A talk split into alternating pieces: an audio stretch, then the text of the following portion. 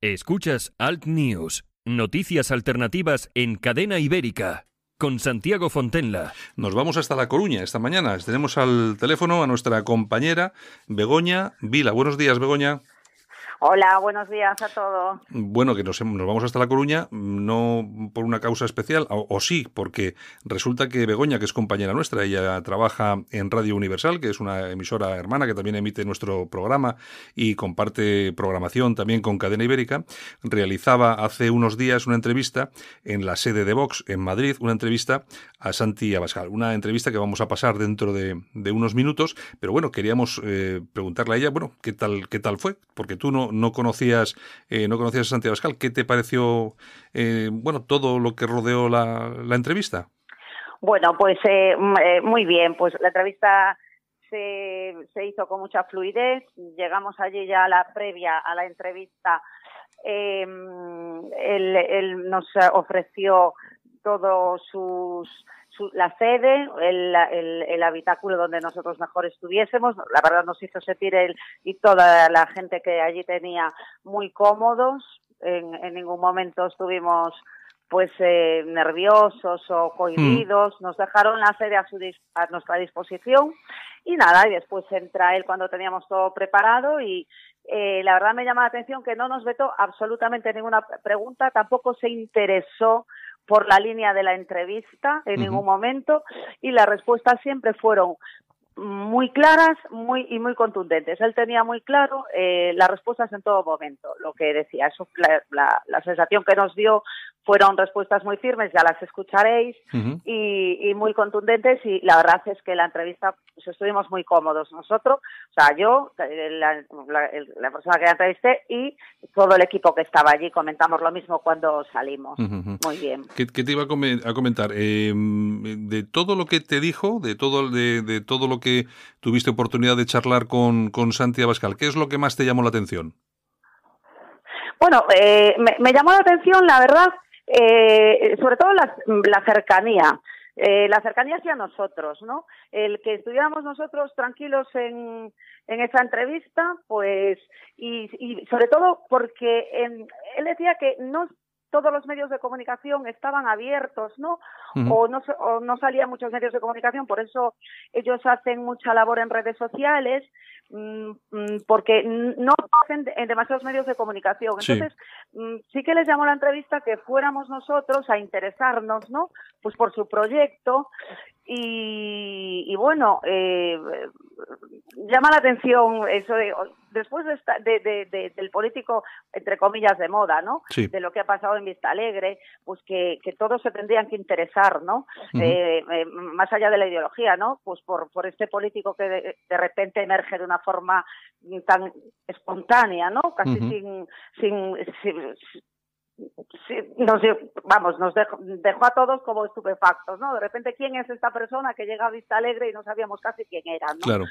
y, y bueno, eh, de hecho dijimos, no nos, estará súper liado, súper ocupado, no nos va, no nos va a recibir en cuanto, y, y no, nada de eso. Nos abrió las puertas, nos dio las gracias, mm, quería transmitir su proyecto y bueno, por eso en ese momento, por la cercanía, a ver si después, ¿no? Cuando llegue, si llega, pues eh, sería, tan cercano, ¿no? Pero vamos, en eh, principio nos llama la atención esa cercanía y esa fluidez en, la entrevista. Mm. Bueno, ya sabes tú que los políticos cuando llegan luego algo cambian siempre. Eh, claro, por eso, por eso, por eso lo, habría que entrevistarlo después para poder decir lo mismo. pero vamos. Pero oye, hay, hay políticos que cambian a mejor incluso. Por eso, por eso. Bueno, Begoña, ¿y cuánto duró la entrevista? Porque el corte que tenemos nosotros es de 11 minutos aproximadamente. Me imagino que igual duraría un poco más, ¿no? Sí, sí, la entrevista duró entre unos 25 y, y 30 minutos. Aunque después estuvimos con él allí en la sede una hora, pero la entrevista duró 30 minutos. Porque ya os digo que él en su respuesta era, bueno, ya lo escucharéis, era breve pero contundente, conciso, y entonces no, no se alargó mucho. Muy bien. Pues nada, eh, Begoña, Begoña Vila de Radio Universal, pues te agradecemos mucho que estés con nosotros, vamos a pasar la entrevista eh, para que la escuchen todos nuestros eh, oyentes también a través de Cadena Ibérica, también de Radio Horta Guinardó en Barcelona y Canal 5 Radio también en Cataluña. Y bueno, pues nos eh, felicitarte porque creo que ha sido de las pocas que la ha entrevistado ahí en su sede, porque no, no creo que, creo que me parece que si no ha sido la primera, poco, poco ha faltado. Y bueno, felicitarte por la entrevista, está muy bien y la vamos a escuchar. Y bueno, oye, contamos también contigo para, para otras cosas. No sé, ya te llamaremos para que, nos, pues para que nos hables de Feijó, yo qué sé, alguna cosa. Pues encantada, encantada. Eh, espero que os guste a toda la entrevista y merece la pena escucharle. Eh, pues la verdad es que merece la pena escucharle. Fue una grata sorpresa. Muy bien. Pues nada, Begoña Vila, muchas gracias. Gracias a vosotros. Venga, un abrazo. Hasta luego. Adiós.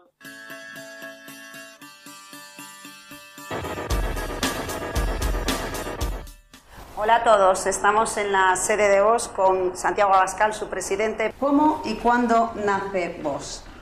Vox nace en el año 2014, en el mes de enero, como reacción a una falta de representación política, a una gran orfandad que sentían muchos españoles, descontentos con el estado de las autonomías, descontentos con lo que estaba ocurriendo en Cataluña, indignados con la política fiscal y que no tenían alguien que políticamente le representara. Y después ha pasado una travesía en el desierto de cuatro añitos hasta que por fin el partido, gracias a la perseverancia de quienes han estado detrás de nosotros, ayudándonos, animándonos, pues ha hecho que, eso eclosione. Bueno, señora Bascal, yo decirle que vengo o venía con un poco de miedo a vida cuenta de los adjetivos que les califican algunos medios de comunicación, fascistas, racistas, ultraderechistas. ¿Debo de preocuparme en esta entrevista?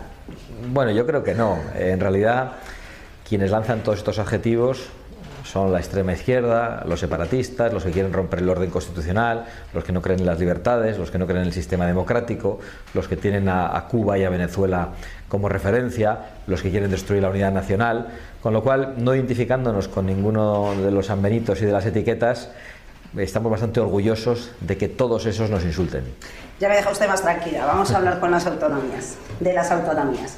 Ustedes quieren que desaparezcan las autonomías. Sin embargo, presentan candidatura a las autonómicas andaluzas. ¿No es un poco incoherente? ¿O mientras ellos estén, vosotros estaréis? Bueno, los partidos separatistas que quieren destruir España se presentan a las Cortes Generales para tratar de destruir España desde dentro. Nosotros, que queremos que las autonomías eh, sean transformadas o que desaparezcan, nos presentamos a las elecciones autonómicas para que eso se defienda desde dentro. Imaginémonos un diputado de Vox o un puñado de diputados de Vox en el Parlamento de Cataluña diciendo y votados por los catalanes que quieren la recuperación de algunas competencias para el Estado, que quieren que el Estado eh, se encargue de la educación para que los catalanes también puedan estudiar español o que quieren que el Estado recupere la seguridad e interior para que los mozos de escuadra no se conviertan en un entramado al servicio del golpe separatista. Eh, yo creo que es no solo no contradictorio, sino absolutamente lógico y necesario. Somos demócratas y trabajamos en las instituciones y lo hacemos desde dentro. El presidente actual del gobierno, Pedro Sánchez, necesita para aprobar los presupuestos de los independentistas. Eh, de los separatistas. Eh, ¿Qué, le parece la imagen que dio mm, Pablo Iglesias en la cárcel entrevistándose para ello con Oriol Junqueras? Bueno, es la imagen del descaro absoluto de cómo en realidad el golpe separatista se une a un eh, proceso revolucionario que Pablo Iglesias quiere poner en marcha en toda España. Por eso tenemos que estar muy preocupados, porque el gobierno de la nación está sostenido hoy por proetarras, por separatistas que acaban de perpetrar un golpe de Estado y por los que nos quieren llevar a Venezuela, a esa Venezuela de la que huyen miles y miles de venezolanos todos los días. Yo creo que tenemos que estar muy preocupados. Eh, la foto de la cárcel es la foto del descaro y por suerte yo creo que también ya sabemos qué es lo que tenemos enfrente. Y enfrente tenemos al enemigo, no a un adversario político. Para nosotros el PP, Ciudadanos son adversarios políticos. Podemos en estos momentos y los separatistas se han convertido en el enemigo y Pedro Sánchez y el Partido Socialista en una simple marioneta del enemigo. En cuanto a inmigración, ¿cuál va a ser su política? Bueno, nosotros pensamos que la inmigración es un hecho natural, inderogable, y siempre va a haber personas que van a querer eh, vivir en países en los que viven mejor. Pero la inmigración hay que controlarla. No toda África cabe en Europa y en España, entonces la inmigración hay que regularla en función de dos criterios, de las necesidades de la economía nacional, y hoy hay muchísimos españoles en paro, por lo tanto no necesitamos esa inmigración de gente para que venga a trabajar, y también en función de la capacidad de adaptación de los inmigrantes. No es lo mismo una persona procedente de Colombia, que tiene nuestra lengua, nuestra cultura, una misma forma de ver el mundo, que una persona procedente de los países islámicos, de los países del Magreb o, de los países de África. No se adaptan de la misma manera a vivir entre nosotros. Nosotros solo decimos que la inmigración hay que regularla en función de esos criterios y sobre todo que no toleramos la inmigración ilegal, que quien entre ilegalmente en España tiene que ser expulsado de España inmediatamente y que a nuestros guardias, a nuestros policías hay que darles los medios materiales y jurídicos para defender nuestras fronteras y que no vamos a dar ningún tipo de ayuda social a la inmigración ilegal y sobre todo en un momento en el que los españoles también necesitan ayudas sociales. Y en cuanto a sanidad universal o con matices. No, nosotros pensamos que la sanidad tiene que ser para quienes están pagando la sanidad, para los españoles, no puede ser que la sanidad sea universal. Me da igual para los ingleses que vengan de turismo sanitario o para quienes saltan la valla y pretenden ser atendidos los primeros en urgencias saltándose cualquier cola. Nosotros no, creemos que a ningún ser humano se le pueda dejar eh, muriendo a las puertas de un hospital. Pero eso es una cosa y otra pretender dar sanidad universal a toda la inmigración ilegal. Y nosotros eso no, no lo podemos tolerar porque la sanidad es muy cara, la pagan los españoles y si se pretende dar sanidad a todos va a ser en detrimento de los que la están pagando. Educación. En su programa llevan que quieren una educación de calidad, centralizada, medidas contra el acoso escolar, cheque escolar, humanizar la educación, libertad de elección de centro.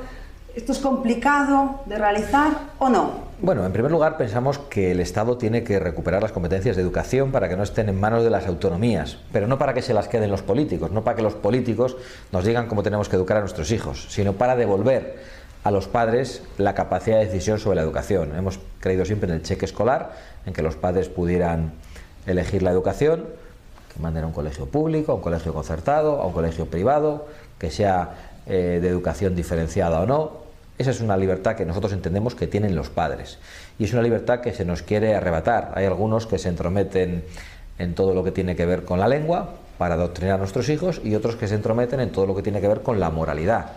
Y entendemos que a los alumnos lo que hay que darles es la instrucción, pero no hay que conformar su moralidad. Esa es una competencia de las familias y de los padres. Y ese es para nosotros, eh, para eso esos son los principios fundamentales de Vox libertad y derecho de los padres a, elegir. En cuanto al paro, Dicen ustedes que para que baje el paro hay que reducir drásticamente el gasto público y bajar mucho más los impuestos. Esto parece obvio, sin embargo, a la cola vamos en, cuestión de en materia de paro. ¿No será porque los que hacen esta estrategia laboral nunca han creado empleo? Bueno, yo creo que, que sin ninguna duda. Hay algunos que piensan que el empleo tiene que ser solo público y que lo tienen que pagar los ricos. Y eso es un suicidio. Al final, si los que más tienen cada vez se les ponen más impuestos, cada vez tendrán menos, cada vez contratarán a menos gente y tendremos un problema mayor. Yo creo que lo que hay que hacer, sobre todo en un país como España, donde que es el país de las pequeñas y medianas empresas, que es el país de los autónomos, lo que hay que hacer es favorecer eso. Eso solo se puede favorecer de dos maneras. No entorpeciendo, no poniendo zancadillas administrativas y una burocracia insoportable, y permitiendo que los españoles disfruten del fruto de su esfuerzo, sin que se les haya confiscado con unos impuestos eh, absolutamente abusivos y en algunos casos confiscatorios, como cuando hablamos del impuesto de sucesiones y del impuesto de patrimonio que afecta fundamentalmente a las personas más modestas, porque los ricos al final se las pueden arreglar. Creemos que la izquierda está detrás de la falta de prosperidad, porque permanentemente se cargan a la gallina de los huevos de oro. Y en España la gallina de los huevos de oro son las pequeñas y medianas empresas. El Partido Popular les teme después de su éxito en, Vista Alegre, pero ¿no cree usted que no deberían de preocuparse tanto, puesto que ustedes pueden ser la llave para su gobierno? El Partido Popular lo que tiene que temer es su falta de crédito, sus incoherencias, su, inconsistencia, el cambio de discurso permanente que hacen. Eh, recientemente decía Pablo Casado que quería recuperar la competencia de educación. Luego se ve que Núñez Feijó le llamó a capítulo y ya dijo que solo la alta inspección. Entonces van, van cambiando, van variando. También decían que querían ilegalizar los partidos separatistas y ahora dicen que bueno que lo que hay que hacer es retirar las subvenciones. Eh, tienen un lío monumental y están mirándonos por el rabillo del ojo a ver qué es lo que decimos, porque saben que lo que decimos llega a millones de españoles que están hasta el gorro. Entonces lo que tienen que temer es su falta de audacia y de, y de valentía, no a nosotros. ¿Qué lugar ocupa, según usted, la extrema izquierda en España? Pues ocupa un lugar determinante, un lugar de poder y un lugar de influencia. Hoy se está viendo que Pablo Iglesias es el que corta el bacalao, el que va como enviado especial del gobierno a negociar con los golpistas, el que mantiene una conversación telefónica con un fugado de la justicia por un delito de rebelión.